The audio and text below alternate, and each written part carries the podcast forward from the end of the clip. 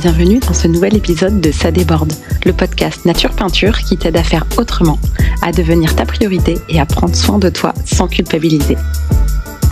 Je m'appelle Lucille, je suis psychopraticienne et ici je te parle de mon parcours, mes galères, mes réussites, mes coups de cœur, mes coups de gueule aussi. Et je te donne les clés qui m'ont aidé à avancer et que j'ai à cœur de partager avec toi pour que tu apprennes à mieux te connaître, à dépasser tes peurs et tes doutes pour enfin laisser déborder pleinement qui tu es. Alors installe-toi confortablement et c'est parti. Bonne écoute. Et coucou, aujourd'hui je prends le micro pour te parler un peu plus de moi, de mon parcours, pour t'expliquer qui je suis, comment j'en suis arrivée là et qu'est-ce que j'ai envie de te transmettre à travers ce podcast. Alors, je m'appelle Lucille donc, et mon histoire, c'est celle d'une petite fille qui, du haut de ses 3-4 ans, n'arrivait pas à allumer les lumières même en étant sur la pointe des pieds, le bras tendu le plus haut possible, je n'arrivais pas à atteindre les interrupteurs des pièces dans lesquelles j'entrais et c'était une frustration de dingue. Donc j'avais décidé à cet âge-là que quand je serais grande, je serais allumeuse de lumière.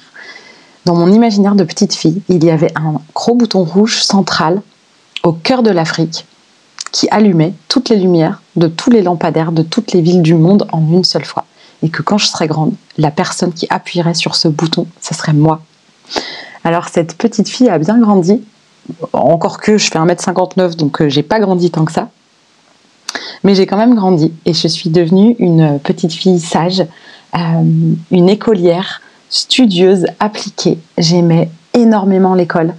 Euh, j'adorais y aller. J'adorais faire mes devoirs. Même l'été, j'aimais bien tout ce qui était les cahiers de vacances, des trucs comme ça. J'adorais faire des exercices, lire les consignes, comprendre l'exercice, travailler, y arriver, répondre aux attentes qui étaient claires, euh, limpides. Je savais ce qu'on attendait de moi et je n'avais plus qu'à y répondre. Et je trouvais ça tellement rassurant et tellement euh, satisfaisant de, bah, de me sentir réussir et d'être, euh, de me sentir valorisée et rassurée. J'ai longtemps été cette petite fille sage euh, dans, son petit, dans son petit monde. Ça a commencé à se corser quand je suis arrivée au collège parce que j'arrivais d'une école petite. Euh, dans ma classe, on était 14, t'imagines? Et je débarquais dans un collège de 1500 élèves. Et là, euh, ça a été un enfer pendant 4 ans. Ça a été compliqué au niveau relationnel, émotionnel. Il y a eu tellement de choses. J'ai eu, j'ai gardé vraiment j'ai des plaies, je pense, qui se sont ouvertes à cette époque-là. Euh, et je pense même que certaines ne sont pas tout à fait refermées. Mais ça a été le, début d'une période extrêmement dure. Je garde vraiment un très très mauvais souvenir de cette période euh, de collège. Au lycée, ça s'est apaisé. Mais par contre, c'est posé une autre question de qu'est-ce que je vais faire de ma vie. Euh, les questions d'orientation viennent beaucoup. Et moi, je disais que je voulais être maman et que finalement, un boulot ou un autre, je m'en foutais, c'était bien secondaire. Donc j'avais pas, comme je voyais certains, une vocation, une envie, un domaine euh, particulier qui m'inspirait ou qui qui m'intéressait plus qu'un autre. En plus, j'étais assez curieuse, euh, je le suis toujours d'ailleurs, et euh, toutes les matières m'intéressaient. J'ai jamais eu un déclic pour une matière en particulier ou vraiment une aversion pour une autre. Donc j'ai fait une filière éco parce que c'était ce qui avait de plus large et qui potentiellement me fermait le moins de portes, étant donné que je savais pas où je voulais aller. Je me suis dit que j'allais me fermer le moins de portes. J'ai eu mon bac. À l'issue de mon bac, je ne savais pas plus ce que je voulais faire, donc j'ai fait un IUT de gestion des entreprises et des administrations qui poursuivait euh, logiquement mon cursus, mais euh, toujours sans, sans grande conviction. Et puis, euh, étant toujours perdue, j'ai fait une année de licence pendant laquelle j'ai senti que finalement j'avais envie de travailler avec des enfants euh, et que j'avais envie d'être orthophoniste. Je me souviens plus trop comment ça m'est venu ce truc-là.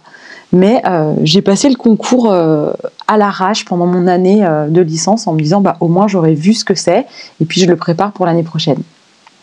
Et puis il y avait une année, du coup, il fallait que je patiente. Et en licence, on, on devait faire un stage et c'était la première année dans l'histoire de la fac qu'ils ouvraient les, cursus fac au stage. Donc, euh, bah, comme on essuyait les plâtres, ils s'en foutaient bien de savoir dans quoi on allait faire nos stages et euh, si ça n'avait aucun rapport avec euh, nos études, ça leur était égal. Du coup, je me suis dit, bah voilà, je vais aller faire un stage chez une orthophoniste. Mais finalement, ce sont des métiers qui sont liés avec le secret professionnel. Et donc, si on n'est pas en cursus orthophoniste, on ne peut pas aller en, stage. Donc, puisque l'idée c'était de pouvoir accompagner des enfants, je me suis dit, je vais aller travailler dans une école maternelle primaire. Comme ça, je serai confrontée à des enfants toute la journée et je verrai bien si ça me plaît. Et c'est ce que j'ai fait. Et j'ai adoré. Mais j'ai adoré à tel point que j'ai laissé tomber mon idée d'être orthophoniste et que pendant un an, je me suis inscrite sur des listes pour être euh, professeur des écoles remplaçantes. Et quand, un professeur était absent, je venais le remplacer. Donc on m'appelait le matin et hop, je déboulais euh, dans des classes et euh, c'était hyper varié. J'ai fait plein d'écoles, j'ai vu plein d'enfants, j'ai fait différents niveaux. Alors je pouvais passer de la maternelle au CM2 en redescendant au CE2 et j'ai navigué comme ça dans différents environnements. Euh, et je me suis dit que j'étais hyper polyvalente en fait et j'étais c'était une période où j'étais assez confiante euh, et où j'étais assez fière de moi parce que je m'éclatais dans ce métier, euh, que je trouvais que je m'adaptais bien, que j'aimais bien que ça change et, que je trouvais ça vraiment, euh, vraiment hyper enrichissant. Et j'adorais travailler avec les enfants. Donc j'ai fait ça pendant un an et je suis rentrée dans une école pour être professeur des, écoles. Et puis finalement, au bout d'un trimestre, j'ai senti, à, à, tort ou à raison, j'en sais rien, mais en tout cas c'est comme ça que je l'ai vécu, un tel fossé entre ce que j'avais vécu et perçu en étant concrètement dans des classes et euh, le côté plus théorique de, euh, ce qu'on attendait euh, de moi dans cette école, je me suis dit je je peux pas, je peux pas. Et je suis partie. Je devais avoir alors 22 ans et je me suis du coup tournée vers mon bagage de diplôme en me disant bon bah je vais faire de la compta et j'ai commencé à chercher du travail. Et alors là, euh, les portes du monde du travail n'étaient pas encore ouvertes que déjà euh, elles m'ont claqué à la gueule, mais d'une mais d'une violence. Euh, j'ai passé une série d'entretiens. Au départ, pour des postes, je postulais pour comptable. Alors on, on, me disait non parce que je n'avais pas d'expérience. Et j'ai vite découvert que de ne pas avoir d'expérience, c'était un vrai gros frein. Mais du coup, pour avoir de l'expérience, il faut bien que quelqu'un me laisse travailler. Et ça a été une première euh, incohérence parce que c'était vraiment systématique. Ah ouais, mais vous n'avez pas d'expérience. Bah non, mais si tout le monde dit comme vous, en fait, j'en aurais jamais. Et, j'ai commencé à, être déstabilisée un peu plus à chaque entretien. Alors euh, je me suis dit que j'allais prendre peut-être un poste euh, moins haut, sans expérience, pour faire une expérience et, monter plutôt à travers les échelons du travail plutôt qu'avec mon diplôme. Alors j'ai cherché des postes de secrétaire comptable, mais ça allait pas non plus. Euh, et, puis du coup j'ai cherché un boulot de secrétaire parce que comptable ou autre chose finalement ça m'importait peu, j'avais juste envie de travailler. Et là je me suis pris une claque supplémentaire par euh, dinosaure que je suis, l'ANPE qui est l'ancêtre de Pôle Emploi, qui est l'ancêtre de France Travail. Donc bref, l'ANPE à l'époque, euh, il c'était pas informatisé comme aujourd'hui. Je, je vous dis que je suis un dinosaure. Euh, et en fait, on ne, on ne, on ne connaissait pas l'entreprise qui cherchait, qui euh, avait euh, mis une offre. Ça passait forcément par l'ANPE et son filtre. Et donc, j'avais postulé à un poste de secrétaire. Et j'ai reçu un, courrier de l'ANPE où c'était marqué que ma candidature ne serait en aucun cas transmise puisque euh, je n'avais pas le diplôme requis, et c'était souligné trois fois, euh, parce que le diplôme requis, c'était le, BEP secrétariat, et que je ne l'avais pas. Et, là, euh, mon incompréhension s'est accentuée parce que je me suis dit, mais le, métier de secrétaire, ça fait partie des fonctions qu'on apprend, dans, que j'ai apprises, entre autres fonctions, dans mon bac plus 3 de gestion. Et j'ai pas compris que, euh, que la personne ne, se doute pas que j'avais appris les fonctions de secrétaire au sein de euh, forcément la gestion d'une entreprise. Et, là, euh, deuxième, deuxième claque. Et puis j'ai enchaîné comme ça quelques entretiens quand même où certains ont quand même bien voulu me, recevoir. Et là, s'en est suivi une série de, de plusieurs entretiens qui se sont tous passés grosso modo de la même manière et qui m'ont juste décontenancé, décomposé et découragé un peu plus à chaque fois et qui n'ont fait qu'augmenter cette espèce de, d'incompréhension du monde dans lequel euh, j'étais amenée à évoluer. et à trouver ma place. Grosso modo, euh, quand j'arrivais aux entretiens, on me reprochait euh, des trucs qui n'allaient pas ensemble, du genre. Alors nous, on voudrait que vous ayez bac plus 10, euh, que vous ayez moins de 30 ans pour être fraîche quand même, faut pas déconner, euh, que vous ayez déjà fait vos enfants et qu'ils soient quand même un peu grands parce qu'on sait ce que c'est une femme qui tombe enceinte et qui a des enfants en bas âge, c'est quand même un peu la galère. et puis, ben, ça aurait été bien que vous ayez de l'expérience aussi. Donc en gros, il fallait que j'ai moins de 30 ans, 3 enfants, bac plus 10, 10 à 15 ans d'expérience, tout ça pour le SMIC. Euh, en vrai, je caricature à peine. Je j'ai pas su quoi répondre à, tous ces entretiens là, et euh, on a même été jusqu'à me dire que euh, mon parcours était d'une incohérence rare, que manifestement j'étais une girouette qui sait pas ce qu'elle veut, que ça montrait quand même une grande instabilité et que j'étais quelqu'un de pas fiable euh, et que quoi qu'il arrive, je ne constituerai jamais un élément, euh, un élément euh, intéressant pour une entreprise. On m'a dit ça, j'avais 22 ans. Je, je, me suis effondrée. Je, et je suis restée muette. Aujourd'hui, crois-moi, ça se passerait pas comme ça. Et souvent, je repense à cette période-là et à ces entretiens-là, et je me dis, mais j'aimerais tellement remonter le temps et faire cet entretien avec euh, le recul et, euh, et l'aplomb que j'ai acquis euh, au travers de diverses expériences. Et je me ferai un malin plaisir de, mener cet entretien bien différemment et de ne pas rester muette et atterrée devant cette avalanche de... Bah, ça frise l'insulte, franchement, parce que je caricature pas ce que je raconte. Vraiment, je, je suis tombée de ma chaise. Aujourd'hui, si je devais passer un entretien comme ça, oh, mais j'adorerais, hein, ceci dit. Ça viendrait venger la pauvre petite Lucille de 20 ans qui s'en prend plein la gueule. Mais aujourd'hui, si je devais avoir affaire à un entretien comme ça, je dirais à la personne, sachant que l'intégralité de ce que vous êtes en train de me reprocher est écrit noir sur blanc sur mon CV. Ça veut dire que soit vous n'avez même pas pris la peine de lire mon CV et que vous m'avez fait venir et qu'au final c'est une perte de temps pour moi et pour vous, et que du coup, manifestement, vous n'êtes pas très consciencieux dans votre manière de travailler. Ou alors, vous savez très bien ce qu'il y a dans mon CV, que c'est peut-être pas tant que ça un problème, mais que c'est une méthode pour venir voir ce que j'ai dans les tripes hein, face à l'adversité. Et en fait, dans les deux cas, j'ai juste pas du tout envie de travailler avec vous. Et je tournerai les talons sans me retourner. Et, ça viendrait réparer euh, euh, la, la, douleur car, et le côté euh, impuissant dans lequel je me suis retrouvée dans cette série d'entretiens. Donc là, je te laisse imaginer comment j'étais pas trop bien dans mes pompes et comment euh, je me suis demandé comment j'allais trouver une place dans ce monde euh, auquel je comprenais manifestement pas grand chose.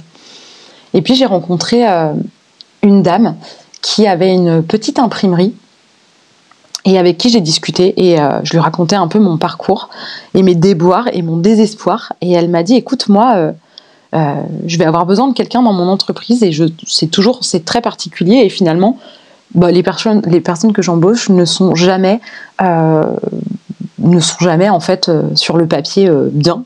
Il, faut apprendre sur le tas. Donc quitte à embaucher quelqu'un qui correspondra pas de toute façon, je me fous bien de ton parcours. Si tu, du moment que tu es prête à apprendre un boulot sur le tas, moi je me fous de ce que tu as fait avant euh, si tu es prête à apprendre. Et j'ai dit bah carrément. Et je me suis retrouvée dans cette imprimerie à apprendre à être assistante technico-commerciale où j'ai appris ben, à le boulot de maquettiste qui m'a beaucoup servi par la suite d'ailleurs pour faire mon logo et toute ma com. Ce sont vraiment des compétences qui m'ont énormément servi, que j'ai adoré découvrir. C'était une toute petite entreprise, on était neuf et euh, du coup c'était très polyvalent. Je me suis retrouvée à sticker euh, des bus, des vitrines, à créer des faire-part de naissance, des cartes de visite, à apprendre des logiciels informatiques, un peu de graphisme et de mise en page. Il y avait beaucoup de machines, outils. J'ai plié des plans gigantesques dans une machine incroyable. Je me suis découvert une passion pour le découpage au massicot. J'aurais pu découper des heures avec le massicot, je trouvais ça fabuleux. Je me suis éclatée. Euh, il y avait vraiment plein de choses quand j'y pense. C'était vraiment un boulot qui me plaisait euh, incroyablement et ça a été une super période, euh, une super période de ma vie. Et puis je suis tombée enceinte de, de ma fille et cette idée que je voulais être maman et que c'était ma priorité, finalement n'avait pas disparu, même si j'aimais beaucoup mon travail. Je ne me voyais pas reprendre le travail quelques mois après la naissance de mon bébé et j'avais vraiment envie de pouvoir être auprès d'elle jusqu'à ce qu'elle aille à l'école. Alors j'ai pris un congé parental et pendant ce congé parental, je suis tombée enceinte de mon fils. Et j'ai réussi à faire euh, ce que j'avais toujours euh, rêvé de faire, c'est-à-dire ne, ne, pas travailler jusqu'à ce que mes deux enfants soient à l'école. Et donc, quand mon fils a eu trois ans, ça faisait cinq ans que je m'occupais d'eux. Et, euh, il était temps pour moi de rechercher du travail. Entre-temps, on était parti des Côtes d'Armor d'où je suis originaire, pour arriver dans le Finistère Sud du côté de Quimper, où je suis toujours aujourd'hui. Et donc, je me suis mise, après cinq ans d'arrêt, euh, à rechercher du travail avec quand même la boule au ventre, euh, bah parce qu'après aussi longtemps, j'étais pas du tout sereine. Et puis, euh, mine de rien, bah de passer de maman avec mes enfants toute la journée à reprendre un, travail à plein temps, j'avoue que j'étais pas, j'y allais pas forcément de gaieté de cœur. Pour autant voilà, je me voyais pas non plus rester à la maison attendre que mes enfants rentrent de l'école. Donc voilà, c'était quand même un choix, mais qui n'était pas si, euh, si évident. J'ai trouvé un travail euh, très vite, ce qui m'avait surpris d'ailleurs, parce que j'avais peur, euh, vu le trou dans le CV, j'avais peur de galérer. Et vu bah, ma première expérience du monde du travail, j'avais vraiment peur de galérer. Et j'ai trouvé assez vite, très vite même. Et euh, le petit clin d'œil étant que euh, c'était pour remplacer une femme qui allait partir en congé maternité puis parental, ce dont moi je sortais tout juste. Alors je suis arrivée dans cette entreprise euh, où rien ne s'est bien passé. J'ai été coincée par la nature même de mon contrat pendant deux ans. Et crois-moi, euh, j'ai fait tout ce que j'ai pu pour partir de là. J'ai même été voir une avocate spécialisée dans le droit du travail pour savoir s'il y avait une faille dans ce putain de contrat pour que je puisse partir. Et non. Donc j'avais visiblement dans mon parcours cette expérience-là à vivre. Et euh, tout en faire que ça ait été, ça m'a vraiment apporté deux grandes clés. La première, c'est que j'ai découvert que j'avais un aplomb euh, et une capacité à me positionner qui dépassait largement euh, ce dont je me croyais capable. Mais c'est venu me compresser tellement fort, c'était tellement inacceptable ce qui se passait, en tout cas pour moi, de mon point de vue, c'était, il y avait des choses tellement inacceptables que euh, je me suis dressée de toute ma petite hauteur avec une, avec une virulence et une détermination que je me suis découverte. Et j'ai clairement dans, cette, dans cet enfer appris à me positionner et à muscler euh, cette, euh, cette capacité à euh, bah, pas me laisser faire en fait et même à, aller aussi défendre plus globalement et à vouloir que les choses bougent pas juste pour moi mais parce qu'il y avait des telles incohérences dans le fonctionnement de cette entreprise que j'ai aussi essayé de faire bouger les choses pas juste pour moi. La deuxième chose que j'ai apprise, c'est que la personne qui partageait mon bureau, avec qui euh, je passais mes journées, du coup, euh, c'est quelqu'un, finalement, sans le savoir, je m'en suis rendu compte a posteriori. C'est quelqu'un que j'ai accompagné thérapeutiquement pendant deux ans, comme si j'étais déjà thérapeute. je lui ai fait faire un chemin qui est clairement un chemin thérapeutique, mais sans m'en rendre compte sur le moment. Et quand je suis sortie de cette entreprise, quand j'ai été libérée par par le, retour, enfin non d'ailleurs la démission de la personne que je remplaçais, qui avait pas plus envie de revenir que j'avais envie de rester. Elle a démissionné, ça a mis fin à mon contrat et j'ai pu partir. Et euh, malgré le, combat que ça a été, parce que clairement ça a été de l'affrontement avec, euh, avec à la fois certains de mes collègues et, euh, le patron en personne, j'ai jamais rien lâché. ça a été un vrai affrontement et j'ai eu la surprise qu'à l'issue de ça, quand elle a démissionné, on me propose son poste euh, en CDI et j'ai presque ri.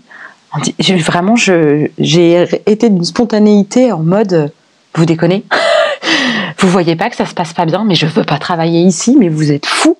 J'ai même pas compris que euh, me propose. vu comment ça avait été de, l'affrontement. Donc j'ai appris qu'on pouvait se positionner très fort et finalement euh, bah, que ce soit juste d'une certaine manière, ça ne veut pas dire que j'ai raison ou tort, c'est pas en ce terme-là que la question se pose, mais en tout cas j'étais alignée avec ce qui était juste pour moi ou ce qui l'était pas. Et finalement, euh, bah, ça, ça m'a même pas fermé les portes de cette entreprise. j'ai pris mes jambes à mon cou, hein, j'ai clairement dit non. C'était hors de question que je reste dans cette euh, entreprise où j'ai vraiment vécu euh, l'enfer. Et ce qui était un peu magique, c'est que quand cette collègue que j'ai euh, clairement accompagnée thérapeutiquement a pris un grand virage dans sa vie et a quitté l'entreprise, et qu'en gros le boulot était fait, dans la semaine qui a suivi, l'autre, celle que je remplaçais, a démissionné et j'ai été libérée.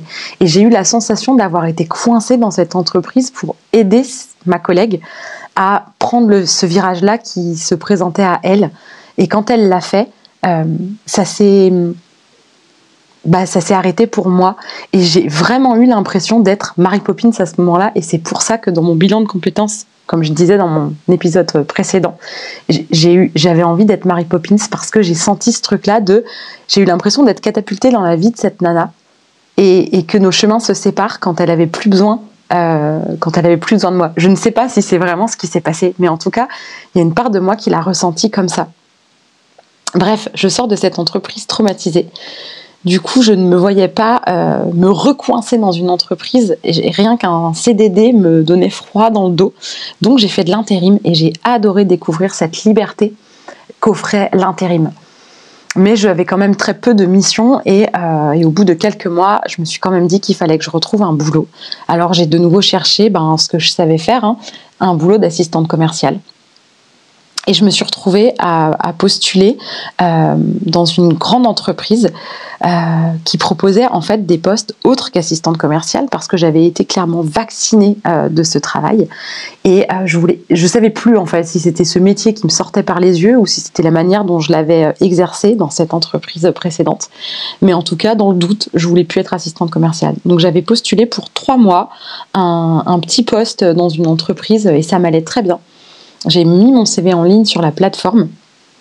Et euh, ils m'ont rappelé dans la demi-heure qui a suivi en me disant Mais attendez, vu votre CV, on, a des postes, euh, on recherche des assistants commerciales, ce serait quand même euh, vachement plus indiqué. Ce à quoi j'ai répondu No way Jamais de la vie, je veux pas. J'ai fait exprès de ne pas postuler, je veux pas être assistante commerciale, je veux plus. Et là, il m'a sorti toute une série d'arguments qui faisaient, qui faisaient que me rebuter encore plus parce que c'était six mois plutôt que trois, mais moi déjà trois mois de CDD, ça me paraissait euh, un enfer tellement j'étais traumatisée par mon expérience précédente. En plus, c'était pour un CDI dont je ne voulais absolument pas, mais il a tellement insisté que je me suis présentée à l'entretien. Et j'ai commencé l'entretien par dire à la femme qui me recevait Est-ce que vous êtes au courant que j'ai pas du tout envie d'être là et que j'ai pas du tout postulé pour ça? Alors elle m'a regardé avec des yeux ronds et je lui ai dit Ben. Et donc elle m'a répondu que non, mais que du coup elle se demandait ce que je faisais là. Et je lui ai expliqué que voilà, j'étais traumatisée par mon boulot précédent, que j'étais plus sûre du tout de vouloir être assistante commerciale, que j'étais en tout cas certaine de ne pas vouloir travailler six mois, que j'étais encore plus certaine de ne pas vouloir d'un CDI, mais que je recherchais de nouveau un emploi un peu plus stable que l'intérim parce que bah il y a aussi un principe de réalité euh, et que même si je suis perdue et que je sais plus ce que je veux faire de ma vie, bah il faut bien que je travaille en attendant. Et, euh, et puis bah ici ou ailleurs, à un moment donné, euh, quitte à pas avoir envie, vous avez insisté, je suis là. Donc elle a essayé de me parler du poste et moi je lui ai, je, je l'en ai empêché en disant écoutez, votre CDD de six mois qui est en fait une période d'essai longue pour ouvrir un CDI ou pas, euh, parce que vous m'expliquez que le poste est complexe et qu'il faut bien ça pour euh, prendre ses marques. Euh, donc s'il faut vraiment six mois, c'est pas en en parlant 10 minutes ou 20 minutes qu'il y a quelque chose qui va changer. de toute façon, j'ai pas envie de faire ce boulot. Moi, tout ce que je veux, en fait, c'est le, le, facteur humain qui va déterminer si, si, je, si je viens ou pas finalement c'est presque comme si j'étais en position de force dans cet entretien parce que je me suis entendu dire, euh, en gros, je, déciderai si j'accepte ou pas, comme s'il m'avait déjà dit oui, euh, selon les critères humains, parce que euh, il n'y avait pas de considération humaine, il n'y avait pas de manager, il n'y avait pas de hiérarchie, il n'y avait pas de soutien. On disait, le patron disait même pas bonjour le matin. Il y avait vraiment, humainement, c'était super dur. Et donc moi je lui ai dit que le seul critère qui m'importait c'était le critère humain, que je voulais qu'on qu'on ait bien en tête que je suis un être humain, que je suis une maman euh, de deux enfants euh, relativement en bas âge qui peuvent être malades, que moi aussi je peux être malade d'ailleurs, qu'il euh, peut y avoir des embouteillages, un accident, que ma voiture peut être en panne, qu'il peut se passer mille trucs qui peuvent faire que je sois absente ou en retard et que loin de moi l'idée de me réveiller le matin en voulant faire couler cette boîte. Alors elle me regardait avec des yeux encore et toujours plus ronds euh, ne comprenant pas en fait euh, pourquoi je disais ça, euh, bah parce que tout simplement c'est ce que j'avais vécu précédemment et, que j'avais besoin juste d'un manager qui soit là pour répondre à mes questions, pour me rassurer sur mes inquiétudes, mais aussi pour me botter les fesses quand vraiment je, je manque de confiance en moi parce que, parce que ça reste quelque chose qui s'est ancré profondément et qui me joue des tours et parfois à part me botter le cul, il n'y a pas grand chose qui, qui me fait avancer. Je leur ai aussi dit que euh, s'ils me prenaient dans ce CDD de six mois, il fallait qu'ils soient bien conscients que je ne signerais pas, quoi qu'il arrive, le CDI. Et que euh, ce serait en pure perte s'ils m'embauchaient et qu'ils n'avaient pas intérêt de euh, essayer de me faire culpabiliser là-dessus à l'issue de mon bah, de la fin de mon CDD en mode oui on a investi sur toi tu comprends tu veux, vas pas nous faire ça. Euh, les gars, vous avez presque 1000 salariés, vous savez très bien où vous foutez les pieds. Donc maintenant, si vous me choisissez, c'est en connaissance de cause. Ce sera en pure perte. Vous avez besoin de quelqu'un dispo maintenant, je le suis. Ça vous laisse six mois pour trouver quelqu'un d'autre qui, aura plus envie de s'investir. Mais en, attendant, si ça fait le taf, eh ben, euh, embauchez-moi. Sinon, euh, en tout cas, ce sera si vous m'embauchez, en sachant très bien que ce sera pour six mois et que ce sera bah, quelque part en pure perte. Je suis rentrée chez moi, j'ai raconté ça à mon mari, il m'a dit Ah ouais, d'accord, donc tu voulais vraiment pas de ce poste. Bah, je dis non, en fait, je voulais pas de ce poste, et à la limite, au moins, bah, ils savent à qui ils ont affaire, et puis euh, on verra bien. Eh ben, crois-moi, crois-moi pas. ils m'ont embauché. Ils m'ont embauché, et ça a été euh, le début euh, d'un grand tournant dans ma vie et ils ont joué, cette entreprise a joué un, vrai grand rôle euh, et je les remercie euh, encore très fort aujourd'hui. Parce que pendant ces six mois, euh, je me suis sentie bien. Cette entreprise offrait réellement tout ce qu'elle m'avait promis et elle cochait toutes les cases de ma, de ma wish list de euh, le jour où je trouverai une entreprise qui m'offre ça, ça, ça, ça, ça, ça, et dans laquelle ça se passe comme ci, comme ci, comme ça, euh, ce sera le paradis. Et ce paradis-là, je l'ai trouvé, selon mes propres critères, je l'ai trouvé. Et même, il y avait des petits bonus comme autant de cerises sur le gâteau qui ont fait que je me suis dit non mais je ne peux pas rêver mieux. Et pour de vrai, ça correspondait à mon rêve. Et puis les mois ont passé et j'ai commencé à me sentir quasiment aussi mal que euh, dans, mon, poste précédent, dans mon entreprise précédente. Et euh, ce jour-là, j'ai commencé à comprendre un truc que je répète sans cesse et que tu n'auras pas fini d'entendre, c'est que le contexte est neutre et que finalement le malaise, il était à l'intérieur de moi et que je l'ai trimballé d'une entreprise à l'autre. Mais j'y reviendrai. Donc j'ai commencé à être très mal et euh, il y avait aussi l'angoisse du CDI qu'ils allaient me proposer, puisque ils ont été, j'ai été cash, mais ils l'ont été aussi en me disant que bah, ils espéraient malgré tout que finalement je me sente bien et que si ça le faisait, ils auraient envie de me garder. Et qui me proposeraient donc un CDI que je serais libre de refuser. Et donc je sentais que le CDI allait euh, m'être proposé et j'ai commencé à aller vraiment avec la boule au ventre à mes entretiens euh, hebdomadaires avec ma responsable jusqu'au jour où j'ai fondu en larmes dans son bureau. Euh, en lui disant que euh, j'étais en panique à l'idée qu'elle me pose le CDI sous le nez parce que je sentais au plus profond de moi que j'avais tout sauf envie de le signer, que je me projetais à aucun prix dans cette entreprise qui pourtant correspondait réellement à tous mes critères. Et là, je me suis retrouvée face au plus gros vide de toute ma vie, c'est que je me suis retrouvée face à euh, bah, je suis dans ce que j'ai toujours cru vouloir, je n'en veux absolument pas, et qu'est-ce que je vais faire de ma vie si je ne me projette pas ici En fait, je me projette où? Et je vais faire quoi de ma vie? Et je me suis littéralement effondrée en sanglots. Donc ma responsable m'a dit écoute-moi bien ma bichette, si tu es dans cet état-là, c'est tout simplement parce que tu n'es pas du tout à ta place. Et donc ils m'ont proposé un deuxième CDD de six mois en me disant que j'avais six mois pour faire un bilan de compétences et trouver ma place et ce que je voulais faire sans me soucier, euh, bah voilà, de, pendant six mois, j'ai un taf, maintenant ça roule, occupe-toi de ton bilan de compétences. Ils ont essayé de me le financer, mais j'étais en CDD, ça marchait pas. Ils m'ont aidé à mobiliser mon CPF pour que ce soit pris en charge.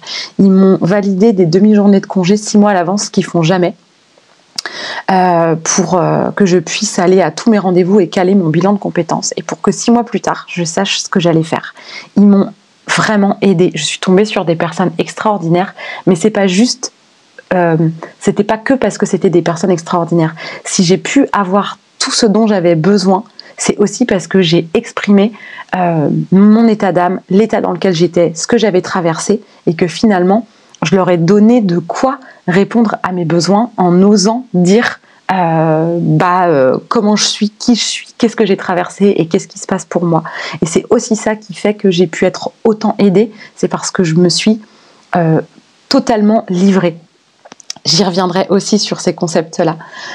Euh, pour finir mon parcours, donc je fais mon bilan de compétences où grosso modo la conclusion a été mais euh, pourquoi vous n'êtes pas déjà thérapeute, euh, madame? Et c'est là en fait qu'elle m'a fait remarquer que finalement ma manière de me comporter avait toujours été thérapeutique et c'est là où j'ai fait le lien avec ma collègue dans le dans le l'expérience précédente. Et je me suis rendu compte aussi que tout au long de ma vie j'ai toujours attiré les confidences qu'on est toujours venu se confier à moi euh, peu importe l'âge que j'avais, quand, quand j'étais euh, euh, même adolescente, c'était toujours à moi qu'on venait se confier. Et finalement, j'ai toujours eu ce rôle d'écoute et, et, cette posture très thérapeutique. Alors ça a sonné comme une évidence, même si tu apprendras aussi que je déteste ce mot, parce qu'il faut mettre des mots sur les évidences, sinon, sinon bah on attend en fait tu vois, dans cette grande entreprise où on m'a tant aidé, si euh, j'avais juste croisé les bras en partant du principe que c'était quand même évident qu'il y avait un truc qui allait pas et que j'avais besoin d'aide, mais sans le dire, bah, j'aurais pris leur, euh, bah, leur absence de, de proposition et, pour, euh, pour une, bah, soit de l'ignorance, soit du fait qu'ils s'en foutaient royalement. Alors qu'en réalité, c'était évident que pour moi, et une évidence, il faut mettre des mots dessus. Mais j'y reviendrai. Tu supporteras plus de m'entendre parler des évidences parce que ça, c'est vraiment mon cheval de, bataille. J'en perds mes mots, dis donc. Donc je me retrouve dans ce bilan de compétences à avoir eu envie d'être Mary Poppins euh, parce que je voulais son sac et que je voulais euh, ses pouvoirs magiques. Euh, je me souviens encore de la tête de la nana qui faisait le bilan de compétences qui me dit Vous êtes sérieuse Vous voulez vraiment des pouvoirs magiques? Ben oui Bien sûr que je veux des pouvoirs magiques, c'est quand même génial d'avoir des pouvoirs magiques. Donc elle a vraiment noté ça dans mon bilan de compétences, en étant un peu ahurie et en même temps amusée. Et aujourd'hui, finalement, je suis cette Mary Poppins, je suis cette personne que vous n'avez pas du tout envie d'avoir dans votre vie, dont vous voudriez pouvoir vous passer, euh, mais où vous êtes là quand même. Et euh, quand finalement on, on commence à passer des meilleurs moments et que limite on aurait envie d'aller boire un café et qu'en fait vous avez plus besoin de moi, et ben vous repartez dans votre vie. Et clairement, je suis cette Mary Poppins. J'ai un sac à main rempli d'outils pour, euh, pour t'aider à avancer. Et, euh, et j'ai des pouvoirs magiques. Je le pense vraiment, c'est ça le pire. Mais peu importe en fait si on me trouve ridicule ou si on me prend pour une folle.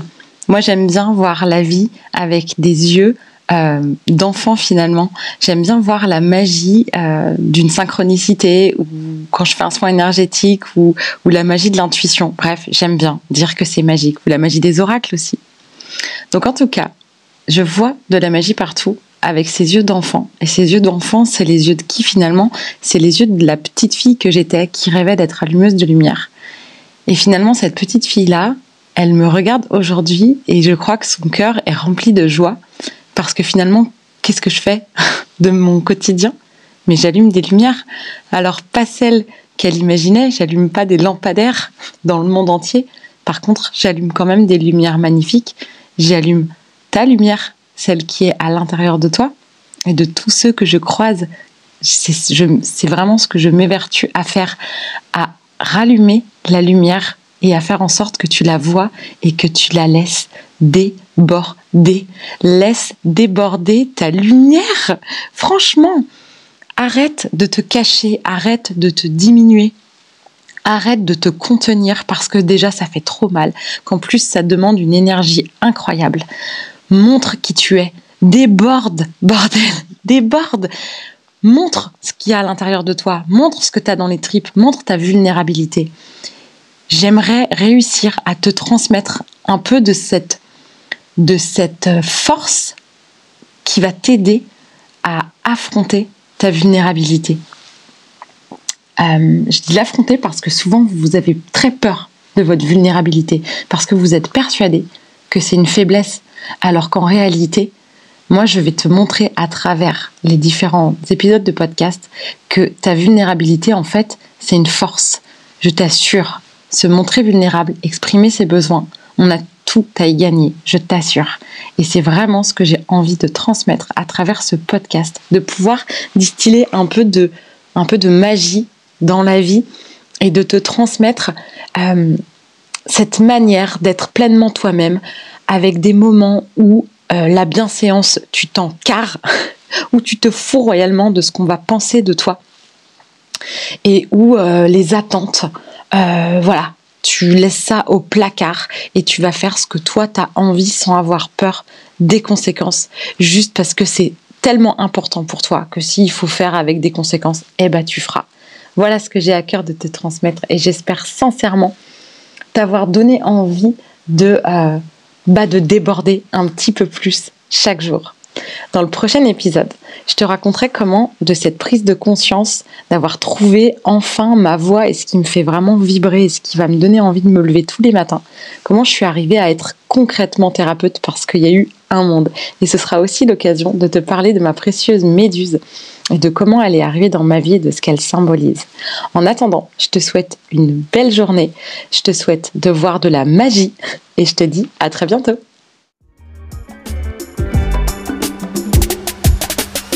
Cet épisode t'a plu, tu peux laisser un commentaire, noter avec tout plein d'étoiles ou encore t'abonner pour ne pas rater les prochains. Tu peux aussi partager cet épisode, que d'autres personnes osent laisser déborder qui elles sont vraiment. Et pour savoir comment je travaille et ce que je propose, rendez-vous sur ma page Instagram, l'oreille et la plume.